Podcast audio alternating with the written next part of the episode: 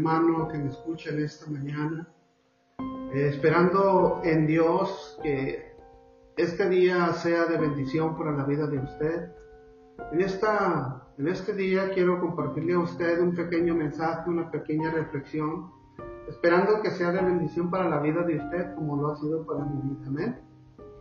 Eh, el video anterior que subí, Gloria a nuestro Dios, llevaba como tema el poder positivo de la valentía. Y la escritura era de Josué capítulo 1 y verso del 1 al 9. El día de hoy el mensaje lleva por tema el llamado a tener valentía. Y la escritura es en Josué capítulo 3, verso del 10 al 17. Y le vamos a dar lectura en el nombre poderoso de Jesús. Y añadió Josué, en esto conoceréis que el Dios viviente está en medio de vosotros, y que Él echará delante de vosotros al cananeo, al eteo, al jebeo, al pereceo, al jerjeseo, al amorreo y al jebuseo. He aquí el arca del pacto del Señor de toda la tierra pasará delante de vosotros en medio del Jordán.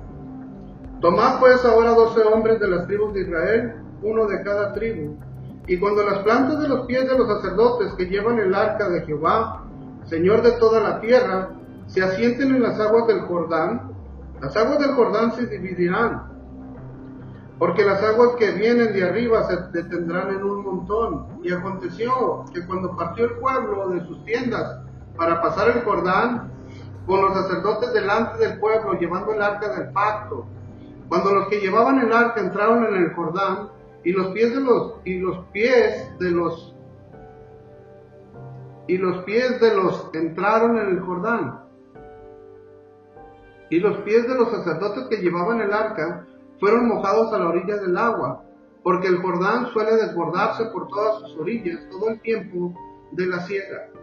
Las aguas que venían de arriba se detuvieron como en un montón bien lejos de la ciudad de Adán, que está al lado de Zaratán y las que descendían del mar de Araba al mar salado se acabaron y fueron divididas, y el pueblo pasó en dirección de Jericó.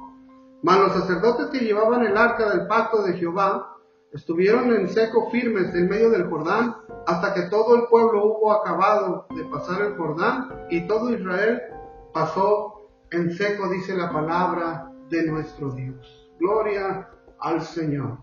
¿Qué diría usted si Dios le pidiera que liderara a muchas personas como le pidió a Josué? Comunicar sus palabras a los líderes prominentes como le dijo a Daniel. Convertirse en un misionero como el apóstol Pablo. Dios quiere que nosotros respondamos con valentía cuando nos llama a ser frente a algo. Nuestro primer paso para tener valentía es meditar en la palabra de Dios Debemos escudriñar el significado de las sagradas escrituras como si estuviéramos buscando un tesoro. Con la ayuda del Espíritu Santo entenderemos la Biblia y aprenderemos cómo aplicar su sabiduría. Lo siguiente es la obediencia a la palabra. Meditar en las verdades de Dios influye en nuestras acciones. La Biblia tiene el propósito de moldear nuestros pensamientos y hacer que sigamos los principios bíblicos. Cuando más pensamos a la manera de Dios, más lo seguiremos. Confiar en las promesas de Dios es lo tercero para desarrollar valentía. Josué cruzó el río Jordán hacia Jericó porque le creyó a Dios, le creyó a Dios lo que le había dicho. El cuarto paso para superar el temor es recordar las victorias del pasado. El joven pastor David hizo esto de manera efectiva. Recordar la protección de Dios en el pasado le dio el valor para luchar en contra del gigante filisteo Goliat. En primera de Samuel capítulo 17 viene esa historia. Poner en práctica estos pasos nos dará, eh, nos dará poder para perder el miedo, concentrarnos en la victoria en vez de la derrota y obedecer a Dios. Dios desea que demos testimonio de Él en un mundo incrédulo y hostil. ¿Proclamará usted la verdad de la resurrección de Jesucristo, de su poder salvador del pecado y de su prometido regreso?